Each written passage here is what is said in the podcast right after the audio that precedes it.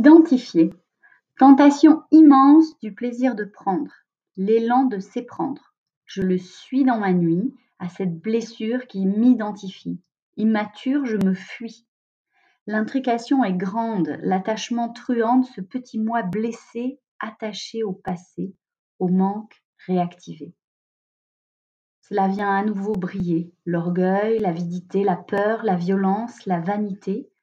Mon persona s'agite et dans mon cœur, il gîte. L'émotion, c'est comme le voyant de la voiture qui me dit que j'ai un problème, qui fait que je me suis identifiée à une personne ou à une situation. L'émotion tient une place très privilégiée dans la personnalité. Elle montre un centre émotionnel qui est déséquilibré et qui veut prendre toute la place. Typiquement, dans une phase de deuil, dans le processus de résilience, la tristesse ou la colère être des émotions très présentes. Ce sont des indices de situation d'identification. Hmm. Quand je pleure, je m'attache à mes émotions, je m'y identifie. J'ai pas conscience que mon corps est en train de libérer une tension et évacuer un stress ou une angoisse.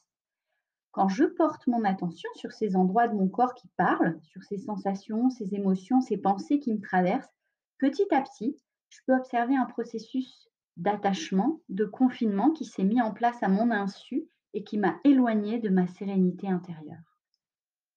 C'est ce qu'on appelle la désidentification.